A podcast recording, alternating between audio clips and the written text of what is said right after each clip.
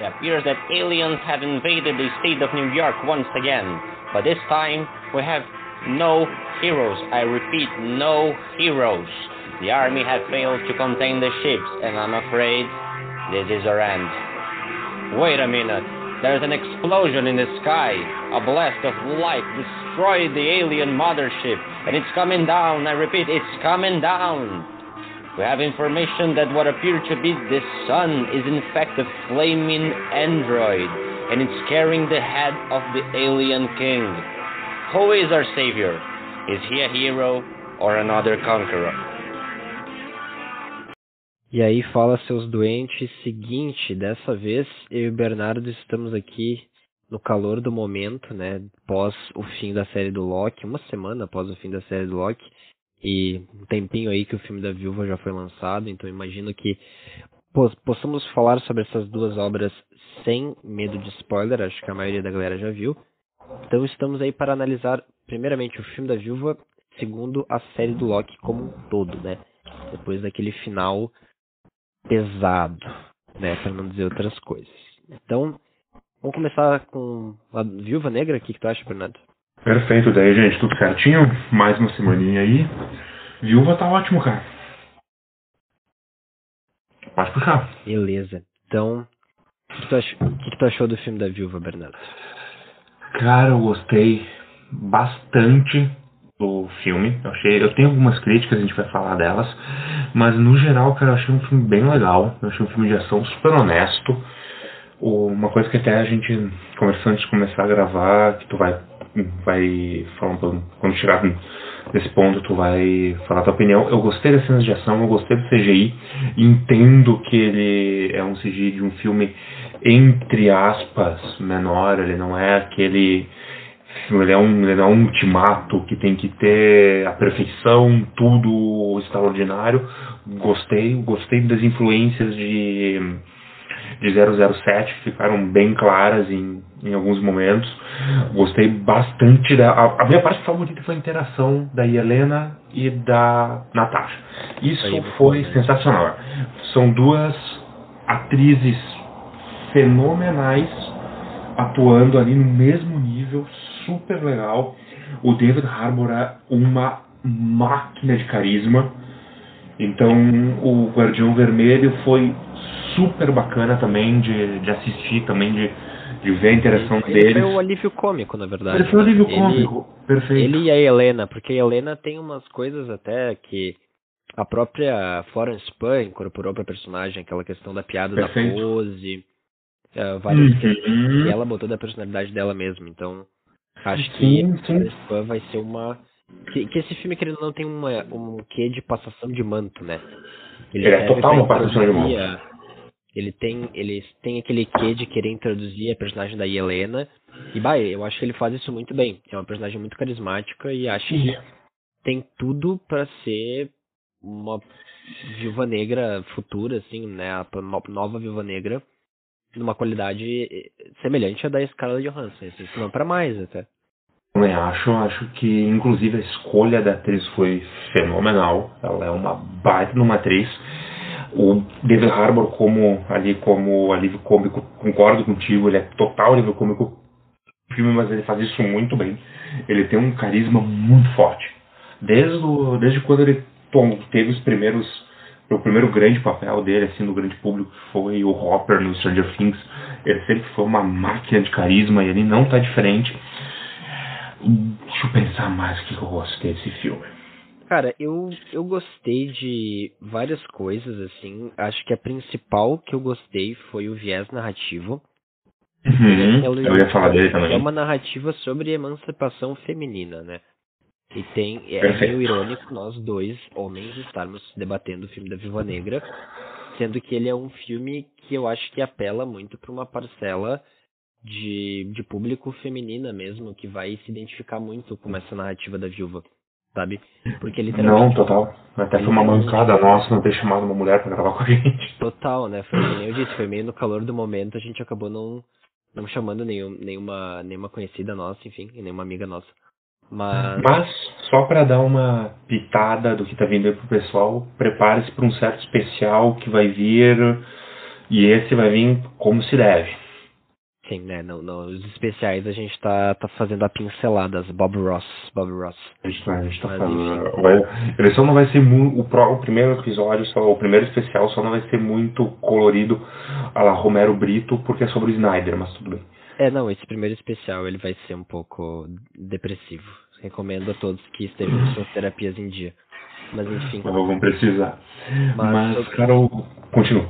Não, só, só acho que o, a história que eles escolheram contar, por, por mais que ela tenha essa metalinguagem de tipo. O filme ele é bem atrasado, né? Ele deveria já ter aparecido no MCU há muito tempo atrás.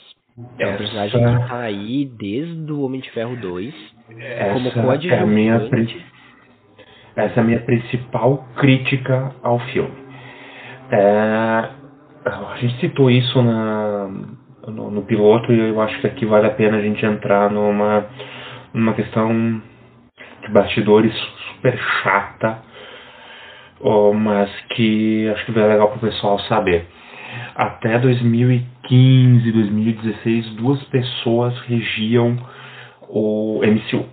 Uma mais nos bastidores e outra mais à frente de tudo. Kevin Feige é essa pessoa que sempre esteve muito à frente de tudo, mas a pessoa que estava nos bastidores é o Isaac Perlmutter. Isso, isso aí. Que gongou vários filmes, que gongou toda uma fase dos X-Men nos quadrinhos, também num determinado momento. E ele é conhecido pelas opiniões dele extremamente racistas em certos pontos. Ele não queria o filme do Pantera Negra, ele não queria o filme da mulher da, desculpa, ele não queria o filme da, da Capitã Marvel, ele não queria o filme da Viúva e ele fez de tudo para isso não acontecer. Quando ele foi afastado do MCU e ele ficou só com as séries, o pessoal teve como burlar ele. Hoje ele está num cargo ainda mais administrativo, ele não está mais nem cuidando das séries, pelo que eu vi. E o pessoal conseguiu passar por cima dele e lançar os filmes. Então é muito complicada essa, essa questão do filme da Viúva Negra dentro do. Pra ganhar vida, né? Pra sair. Porque, cara, é uma personagem que tá desde o início do MCU, ela tá desde o terceiro filme do, do universo cinematográfico da Marvel. Ela é uma fan favorite, ela estava sendo interpretada por uma baita atriz. Ela sempre teve momentos muito fortes no, nos filmes. E, cara, ela merecia esse filme logo depois da, do início da segunda fase, ali pelo Soldado Invernal. Era para ter tido o Soldado Invernal e o filme dela. Até porque essa narrativa dos dois, ela meio que se complementa. Eu ia falar que uma das coisas que eu mais senti falta é do tom político do Soldado Invernal ter sido transposto para cá, porque Perfeito. ela tem um micro-universo, que eu ouvi o pessoal do Pipoque Nankin falando em micro-universo, achei essa expressão o máximo, né? Ela uhum. tem um micro-universo dela, dessa questão da Sala Vermelha, dessa questão da Rússia, dessa espionagem toda, que é o background dela, excelente. E assim, isso não foi muito mostrado no filme no sentido de que eu não vi a Sala Vermelha atuando aí, essas viúvas negras, interferindo na geopolítica da mesma maneira que o Soldado Invernal interferia, sabe? Perfeito. Porque se elas são tão fodas e se, se o cara usa elas para ter o mundo comendo na mão dele, por que é que a gente não viu isso em nenhum momento do MCU, sabe? Poxa, seriam personagens que depois dessa emancipação delas no final do filme, spoiler alert, poderiam muito bem estar tá em Ultimato, poderiam muito bem estar tá fazendo qualquer coisa assim relevante em um crossover, mas que, né, no fim acabaram ficando de escanteio até porque esse filme Bom, foi meio que um tapa-buraco, né? Perfeito. Tu imagina aquela cenaça do final de Ultimato com umas 60, 70 viúvas. Exato, exatamente. A própria Helena, cara, onde é que tava a Helena? Helena? Tanto é que no final de Ultimato eles pedem se ela tem família, né? E fala que não. Cara, como é que ela não tem família? Tu me diz que o personagem não tem família e tu faz um próximo filme dele abordando a família dele. É uma coisa muito irônica, é. né? Muito é, bem... eu, eu senti que ele foi um filme muito da, atrasado. Ele deveria ter... Essa narrativa, principalmente, ela de, deveria ter sido lançada após Guerra Civil. sem discussão. Perfeito, assim, porque perfeito.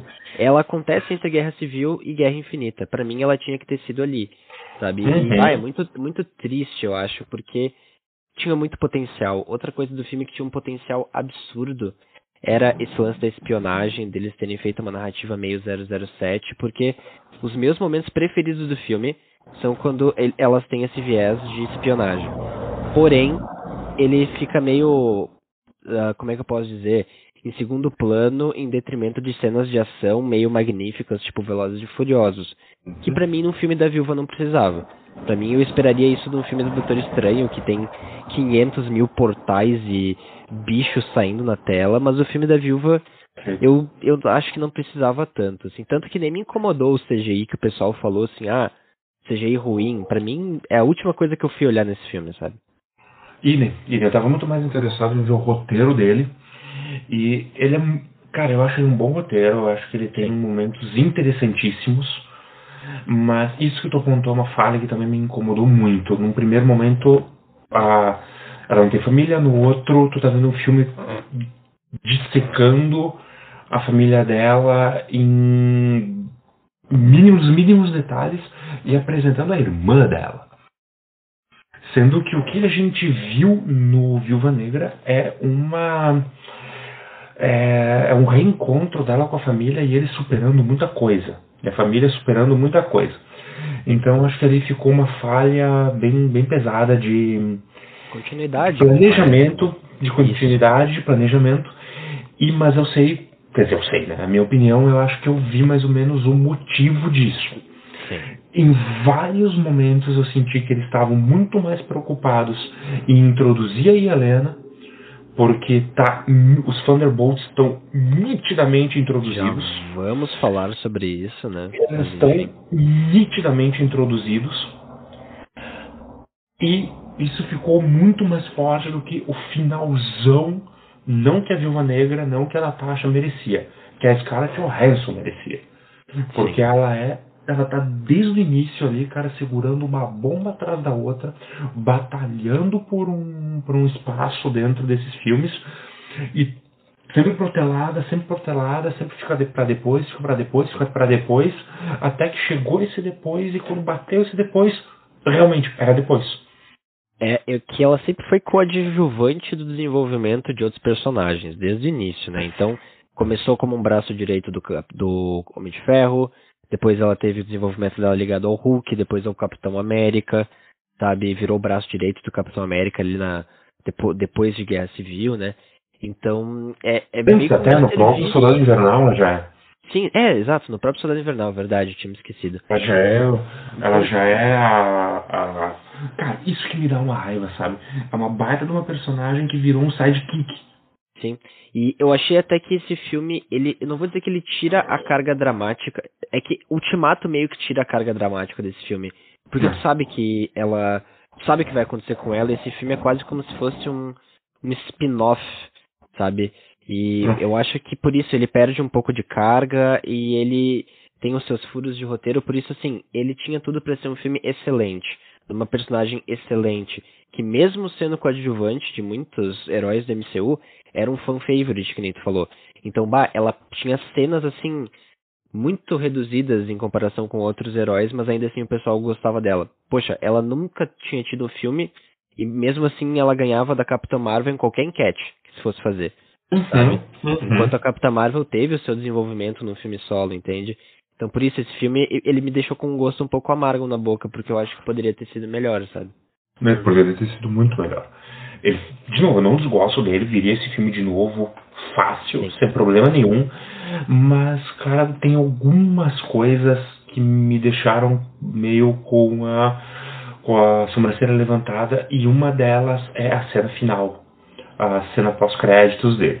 Sim. Onde a gente, onde a Marvel faz de novo isso que tu falou de tirar a carga dramática, e ali ela fez de uma forma, num sopetão muito horrível, onde tá lá a Helena olhando o túmulo da irmã dela, e a cena é interrompida com um açougue de nariz e uma piada besta de uma personagem que não precisava estar tá lá. Só tá lá porque. Valentina com, Alegra Valentina. própria que não precisava estar tá lá. Ela tá lá só para indicar que ainda esse ano vai ter a, a série do Gavião Arqueiro, com a Bishop também entrando na. assumindo a tocha e etc. Então, cara, ali tem algum. Eu vejo esse filme com 70% muito bom, muito acima da média. Só que os 30% que ele tem de falha, cara, são gritantes. Isso para mim só é. tem uma culpada. Marvel. Sim, não, total, total. E essa cena pós-créditos, para quem não tá ligado, né? Muita gente foi ver no cinema ou em casa, enfim, não vamos comentar sobre isso, né? Porque tem o early access, isso aí é uma outra polêmica, né? Mas enfim. Mas... Isso aí eu não vou nem entrar no assunto. É, não, isso aí fica para outro dia. Mas muita gente viu ficou se perguntando, tá, mas o que que tem a ver essa mulher? De novo, tava, na, tava no Soldado Invernal, né? Então quem não viu o Soldado Invernal ficou um pouco deslocado quem não viu o Falcão no Soldado Invernal ficou é, boiando, né? É, isso aí. Isso é a série do Falcão, perdão, né? Então, o que, que é essa Condessa, né? O Kevin Feige falou já que ela tá fazendo o, basicamente o trabalho do Nick Fury ali nas fases iniciais, só que dessa vez recrutando um time de meio que anti-heróis, assim, para fazer trabalhos mais por parte por baixo dos panos, né? Missões de moral duvidosa esse filme, esse time nos quadrinhos, ele é os Thunderbolts, né?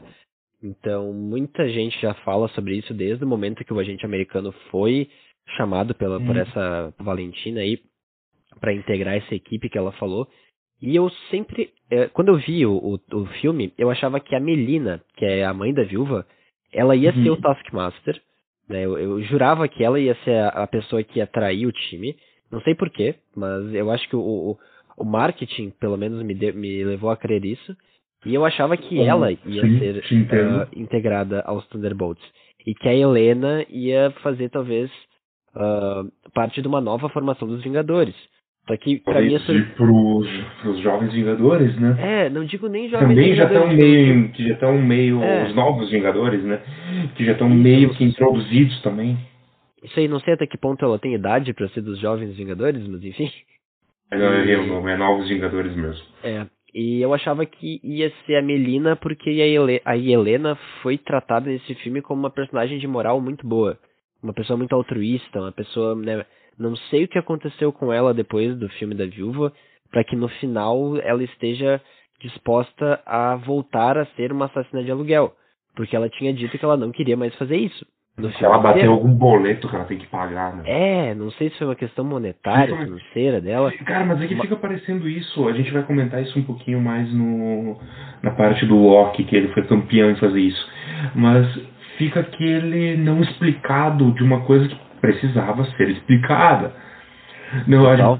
eu vi algumas pessoas falando, ah, mas deu pra ver que ela conhece a Valentina, a Condessa, de uma outra época. Cara, mas isso não ficou nem, nem sequer mencionado. Ah, mas é que elas conversaram antes. Cara, tu tem acesso ao WhatsApp da Helena, porque assim, a única forma é tu saber isso. Tipo, então. Eu até imagino gente... que elas tenham tido contato antes, mas isso só mostra que ela já estava sendo uma assassina de aluguel há mais tempo do que a gente sabia naquele final ali, né? Perfeito. Então, não, perfeito. Não, não, muda, não muda a crítica, acredito eu, né?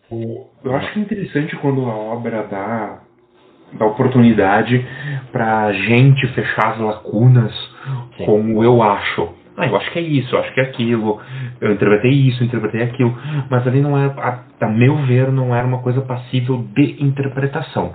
Teria que ter uma coisa taxativa. A Helena conhece a Condessa D.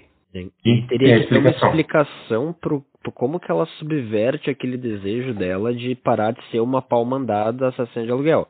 Porque ela disse no filme que ela não queria mais fazer isso. E daí aparece uhum. a cena pós-créditos, ela fazendo isso.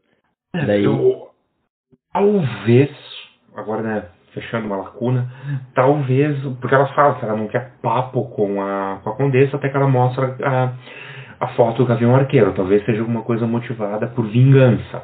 Talvez. Mas, uh, um, mas sei lá, cara, ficou meio, ficou meio estranho ficou meio torto eu ali. Acho que se a cena faltou... tivesse sido feita de uma maneira melhor, no sentido de deixar essa cena do luto com a Natasha de um lado e ter feito a chamada para Thunderbolts de outro e explicado melhor isso e não só mostrar um tablet com a foto do Gavigode e, e falar assim, ó, vamos lá, vamos matar o brother. Tipo, aquilo ali eu acho que ficou meio. Ah, assim, ó, eu acho que esse cara matou tua irmã, então se tu puder ir lá e, e botar três balas no peito e uma na cabeça dele, eu te agradeço. Tipo, ficou a mesma coisa meio. É, ali eu acho que, que foi meio. meio. Uh, meio jogado. É, bagunçado, né? Bernardo, acho que nós fechamos vivo agora porque já deu 20 minutos. Quer começar Loki? Por favor. Acho que a gente fez boas críticas da Viúva. Eu, eu não fiz as minhas críticas Cara, ao treinador. Só uma. É, só uma é, é, é, esse último ponto que eu quero. Tá, vamos falar desse ponto. É só esse último ponto que eu quero falar.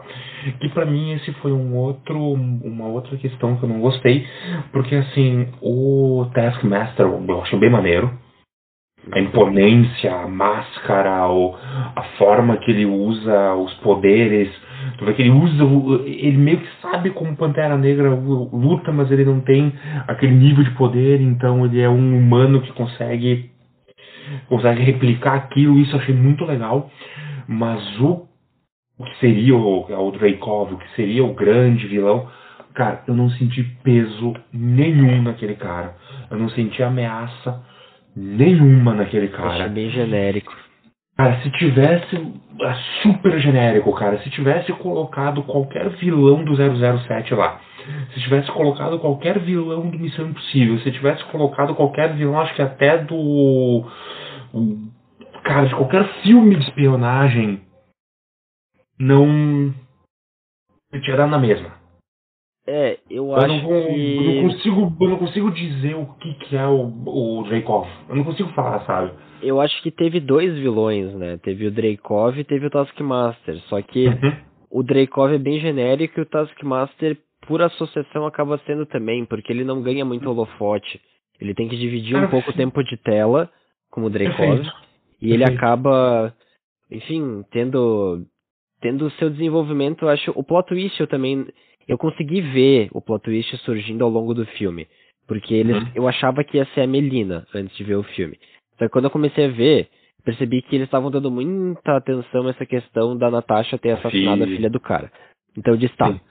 quase certo que é, é a é a filha do cara, assim, que também não teve muita expressão. Que, que, também não teve expressão, cara, e isso é o, é o mais um motivo que, que eu não senti potência nesse vilão, não senti força nesse vilão, justamente por isso, porque tudo que rodeia ele é super genérico.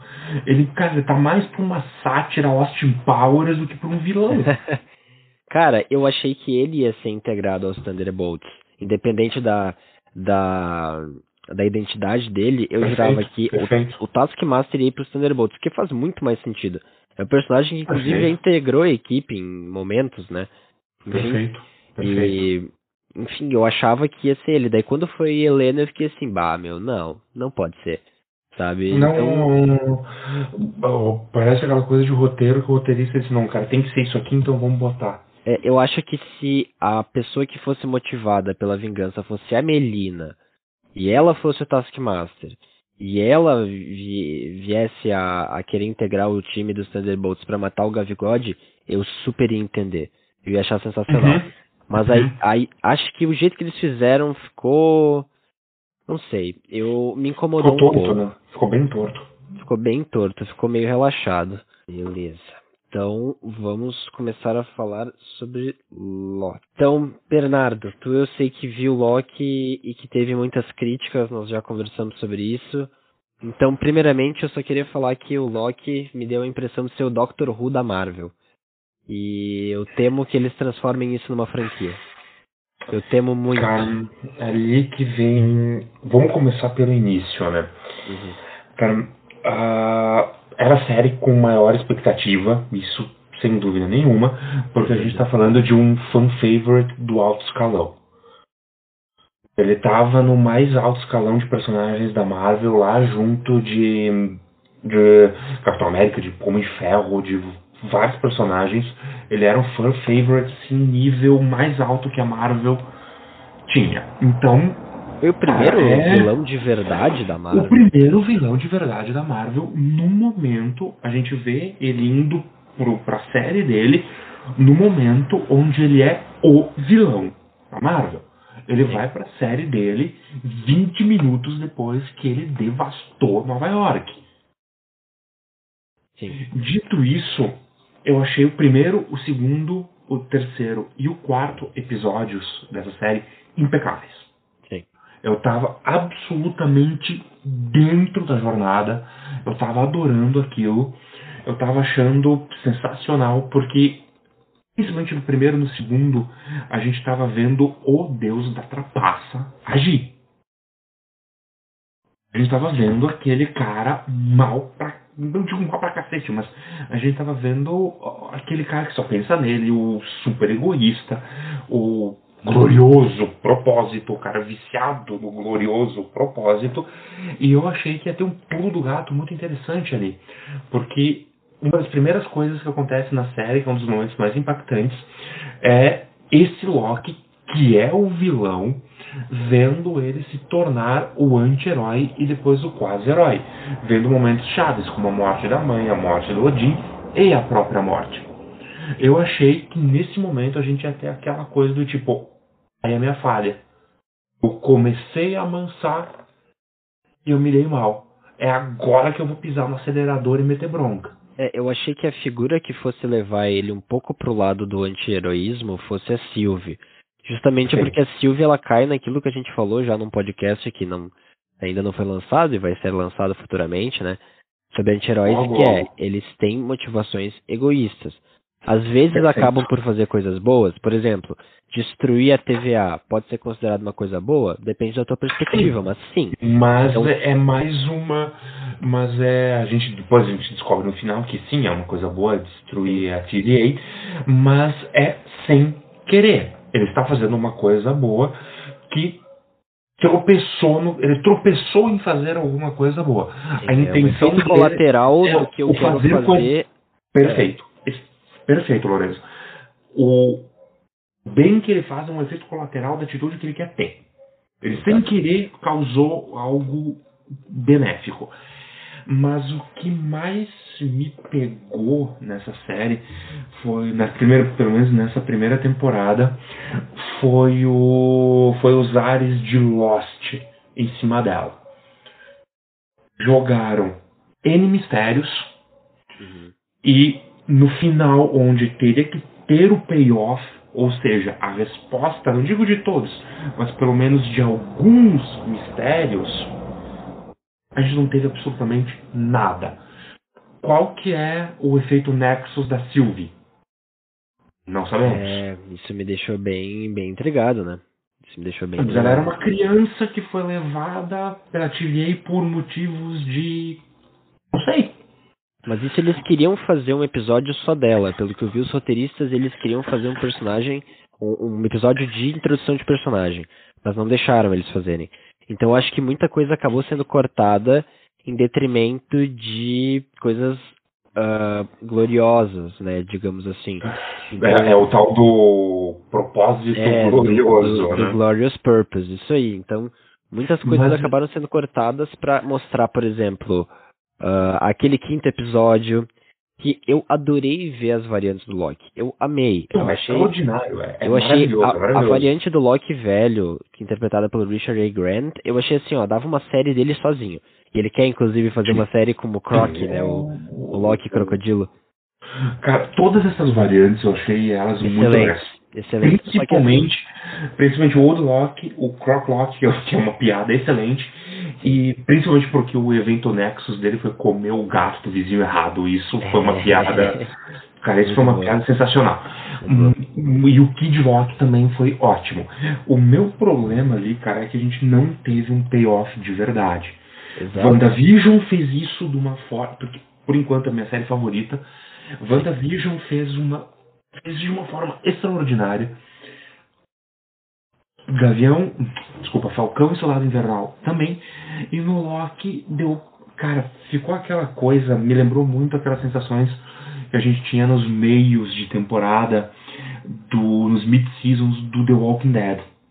Sim. Vamos lá, trouxão, tu ficou aqui 7, 8, 9, 10 semanas acompanhando isso com a gente, aguenta mais 3 meses para ter a resposta.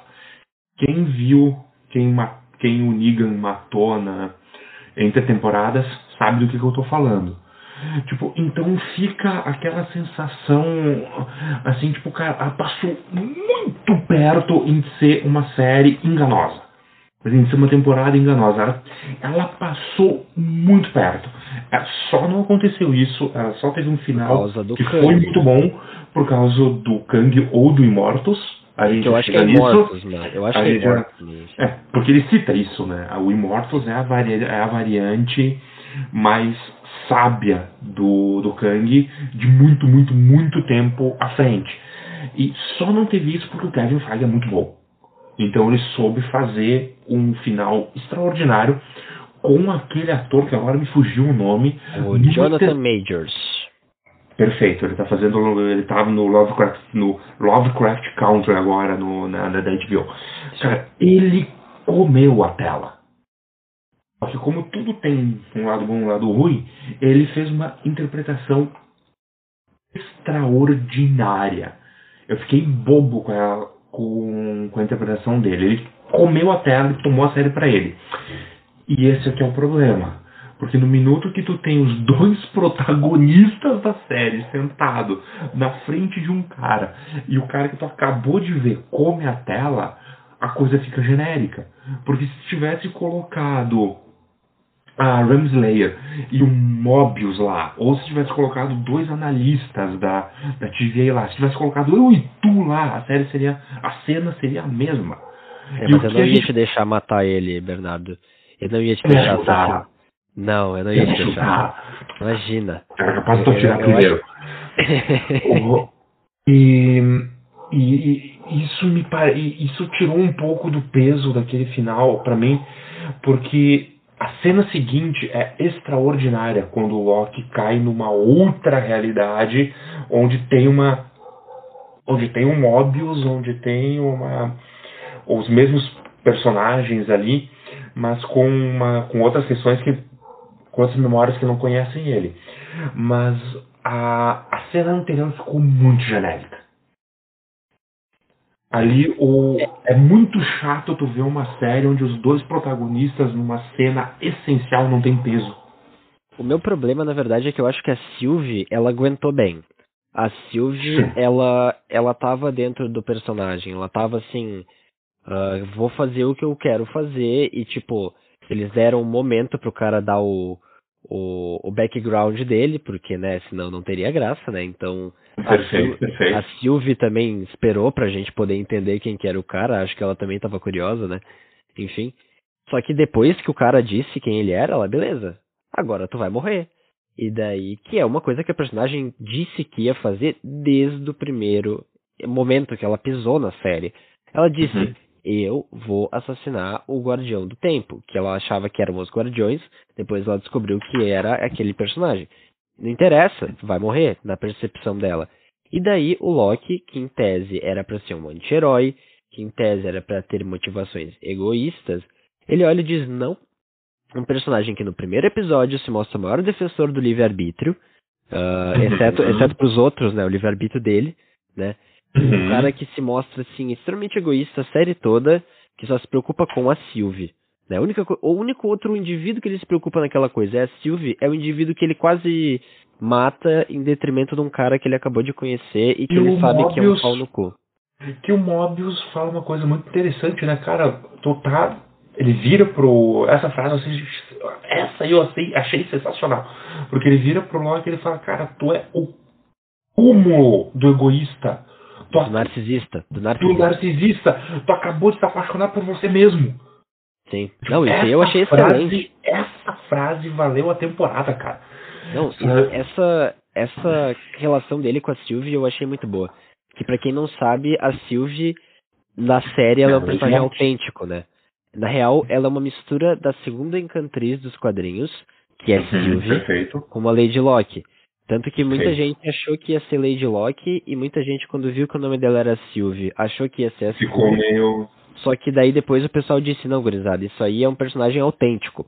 E eu, eu achei autêntico em todos os sentidos, assim. Tanto que ela rouba momentos dos episódios, ela é muito bem interpretada. Ela rouba, sabe? É, ela, ela, rouba.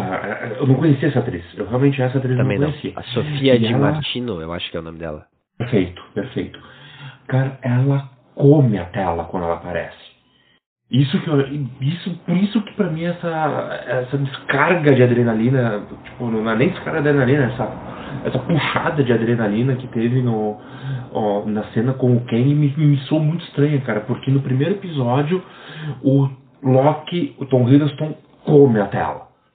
No segundo episódio é a Sylvie. No terceiro e no quarto são os dois juntos. Em No quinto é o. ferozes. No quinto é o crocodilo. No quinto é o crocodilo. no quinto crocodilo. O, em- no, no, no terceiro e no quarto episódio eles estão com diálogos ferozes, afiadíssimos. Ela faz o que ela quer com o Loki, ao mesmo tempo que tu percebe que o Loki tá deixando pra dar corda. Pra depois, no final, o, o, o Loki virar quase um paladino Sim. de honestidade e não sei o que, porque, cara, de novo, é aquela sensação do porque o roteirista quis, porque não tem nenhum momento do, do da série que tu vê essa mudança, muito pelo contrário, no segundo episódio tu vê que ele tá furioso porque ele perdeu e ele viu quanto ele perdeu, então ele tá mais feroz. Só que depois vai amansando, vai amansando e e é por um motivo fora das telas. É porque ele é um fan favorite e eles não vão ter coragem de meter o pé e de transformar ele num vilão de novo. Isso me dá eu- medo por vários fatores. O primeiro deles é que essa série era era para ser um tijolinho, era para ser um, um, um entre filmes. E eu entendo eles terem que, que trabalhar com as séries com mais temporadas agora, porque a pandemia bagunçou muito o calendário deles. Mas eu acho que Uhum. essa era uma série para introduzir o conceito de linhas do tempo alternativas e Multiverso. ah, multiverso. Confirmar o né? multiverso. É, exato, confirmar o multiverso e mostrar para as pessoas de uma forma meio didática como é que ele funciona, né? Tanto que eu achei Exato. legal que no final culminou com o multiverso e tal, mas eu teria colocado isso talvez numa cena pós-créditos. Eu teria feito, Também, também acho. teria, teria feito isso de uma maneira um pouco diferente, porque eu acho que a- eu acho que a série precisava ter fechado o arco dela, de alguma forma ter fechado ali aquela narrativa, ah, talvez eles falhando, talvez alguma coisa acontecendo, não sei, sabe? Uhum. E tanto que essa série deveria ser vista como um todo depois. Agora a gente vai ser obrigado a ver uma segunda temporada de Loki, entendeu? E isso é justamente o que eu achei que a Marvel não ia fazer, que é criar franquias onde antes eles disseram que ia ser só um entre filmes, que as séries iam ser só para entender os filmes melhor, sabe? Perfeito. Então eu achei que até pra, até pra dar um exemplo, né? Aquilo que a gente levou dois episódios pra ver naquele planeta que tá explodindo com a Sylvie e com o Loki, isso num filme tu teria que fazer super corrido, porque tu teria 15 minutos pra resolver isso. Ali tu Exato. conseguiu ter dois episódios bem distribuídos, o desenvolvimento lento, como se deve. Mas, cara, assim, falando desse jeito, parece que eu odiei a série. Muito pelo eu, eu contrário. adorei também. eu De adorei. novo, eu assisti, cara, o, o WandaVision, o Falcão Soldado Invernal, Block, Viúva Negra, eu assisto esses quatro conteúdos, principalmente WandaVision, eu assisto de novo fácil, com todo o prazer do mundo. Só que o problema é que eu acho que eles estão caindo numa roubada meio Game of Thrones onde a base de fãs está exercendo uma força muito grande, não como, para citar um outro exemplo, não como foi no Snyder Cut, onde a gente queria ver a versão do diretor que já existia. Ela tava, a base de fãs ela está forçando no roteiro desde a base. A gente não pode começar a desenvolver a Daenerys vilã louca antes, porque era uma fan favorite, porque tem um monte de meninas com o nome de Daenerys, de Calice, de Missa Missa e o caramba. Então Missa tem que ficar- Missa é outra coisa. É o Jar Jar Ah, não. Binks daí. Nossa, olha onde que a minha cabeça foi.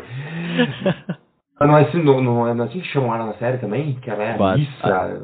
Aí não sei, é, mas que, é- que é Missa, mãe. Missa Missa me lembrou o Jar Jar Binks. Missa É, Jar. É, mas é um pouco Jar Binks também, é verdade. Um pouco. Ver- Eu vi esse filme duas vezes e ele não sai do HD nunca, pra ver que praga de vírus. E. é que é e a gente bom, né? pode Uh, maravilhoso, meu Deus do céu, quase que eu morro de amor por aquele personagem lixo. O... E a gente não pode transformar em vilã porque ela é fan favorite, então tem que esperar, tem que esperar ali nos 45 do segundo tempo, porque senão vai dar problema. E ali no Loki eu senti essa.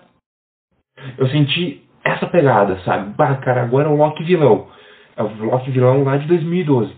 Mas a gente vai ter que transformar esse cara em, em herói já na, na, na hora, porque ele é fan favorite. Se a gente fizer ele vilão, o pessoal vai reclamar. Então, cara, é, é pensar tem aquela frase famosa, né, que o fã, ele não sabe o que ele quer até ele ter. Tipo, que o que o criador do conteúdo tem que saber o que o fã quer antes do fã saber o que quer. E ali estão muito. Acho que os caras estão tentando se moldar a, a, ao público com medo de um rage, com medo de um cancelamento, talvez. E ali o faltou, cara. Ali, principalmente no isso final, faltou. Medo. Isso me dá medo, cara, porque assim, ó, entendo eles terem feito isso com o Loki, sabe? Entendo. Até porque é uma eu coisa, também entendo. Uma coisa que aconteceu com ele nos quadrinhos também, ele virar meio herói, assim. Então eu até Sim. entendo. Sim. Mas, cara, como é que tu vai trazer certos personagens que não têm um lado bom, que não têm um coração bom? Por exemplo, cara, como é que tu vai trazer o Blade direito se tu tiver esse tipo de mentalidade? Como é que tu vai trazer Ah, é. o motoqueiro fantasma? O Cavaleiro da Lua? Cara, como é que vai ser a série do Cavaleiro da Lua? O cara é cheirado Semana em ketamina. passada. Perfeito, perfeito. Cara, semana passada ouviram eu e tu animadíssimos com a possibilidade de ter um Cavaleiro da Lua, de ter um Justiceiro. Eu já não tô mais tão animado Não, assim. eu tô animado por questões emocionais, mas o meu cérebro diz, cuidado. Uma coisa que eu li num comentário num, num grupo de do Face hoje e, e me deu 42 tipos de urticária. Hum, Marvel não está copiando Rick e Morty. Rick e Morty que homenageia a Marvel. O conselho, dos, o conselho dos Ricks não veio antes. Foi o conselho dos Kangs. Meu Vejam! Deus!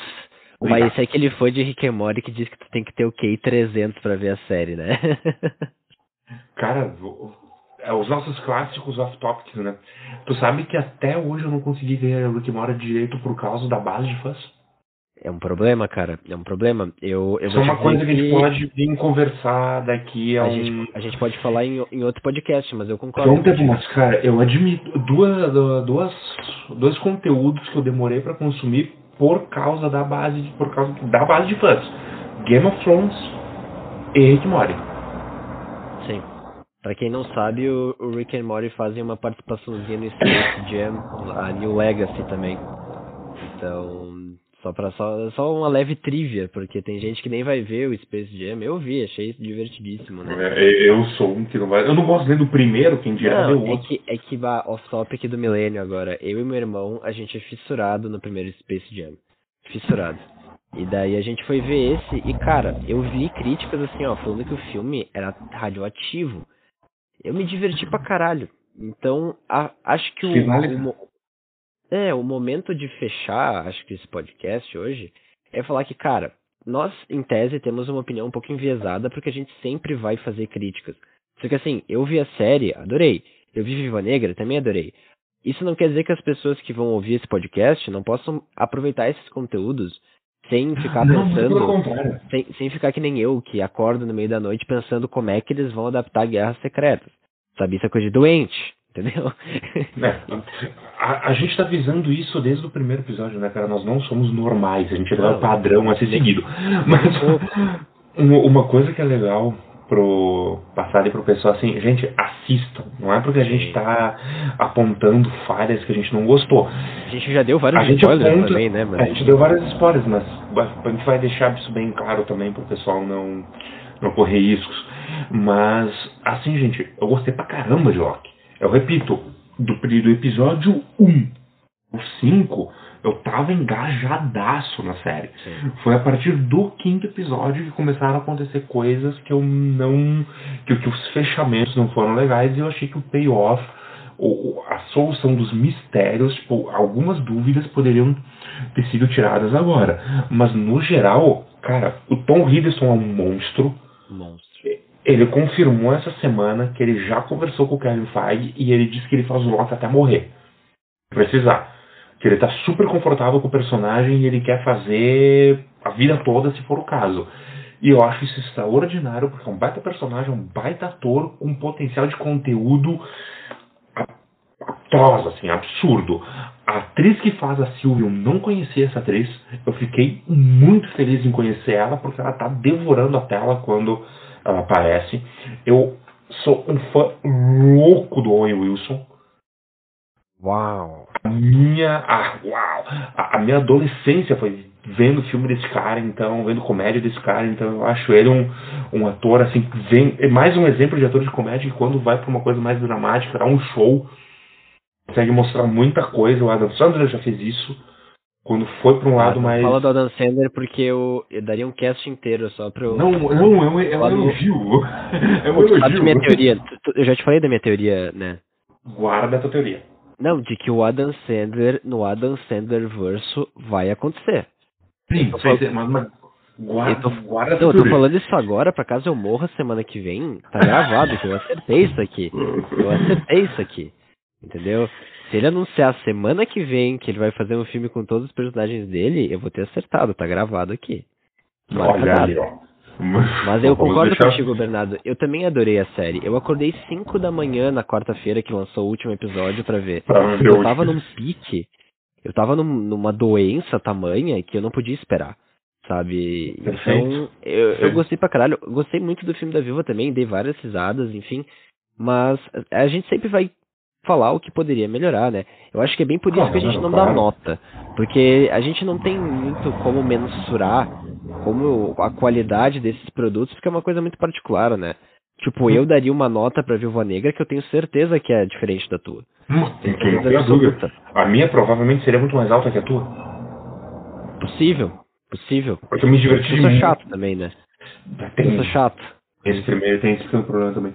Mas no geral, acho Cara, as duas obras são muito boas, valem muito a pena serem assistidas.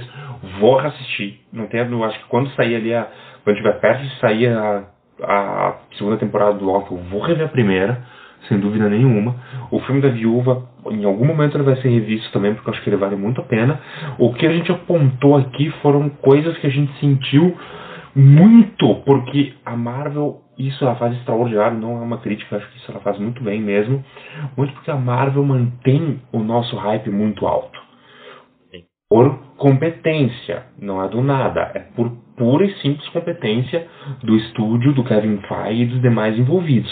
Então, cara, a gente vai esperando mais. A gente vai querendo mais às vezes. Ah, o Viúva é mais difícil isso acontecer porque era uma obra que a gente já sabia os entornos, era mais complexo. Mas no Loki, cara, a gente foi com uma fome, porque é um dos grandes fan favorites. Então a gente queria ver muito. De, esse lance a gente queria ver muito da um, série, né? Lançar um episódio por semana faz mal pro meu coração também, porque cara, eles fazem os cliffhangers que, meu Deus. Isso aí fica por um outro momento, mas eu prefiro ver série assim. Não, eu prefiro também, mas é, é foda porque tu fica um mês mais até no hype com, com a série, né? Então é óbvio uhum. que quando tu chega no final, tu espera muito. Eu lembro que eu cheguei pro final de WandaVision louco do coco. Adorei. Mas eu cheguei assim, ó. Hum. Muito, Cara, muito mas curioso. eu acho que é, eu acho que é isso que falta no, no maratonar. Sim. Muito simples agora, vou pegar uma série que ficou anos em. ficou anos na, na TV, vai servir bem bom, de um bom exemplo. Cara, é muito fácil de chegar agora e maratonar Supernatural. É muito fácil. São, tá, são 15 temporadas, é uma série longa, mas cara, é muito simples. Tu vai lá agora no. Acho que ela tá no HBO Plus agora, tu vai no HBO Plus, tu assiste, tu vê, feliz da vida, sem problema nenhum, tu vai achar extraordinário. Ah, não, não gostei disso, não gostei daquilo.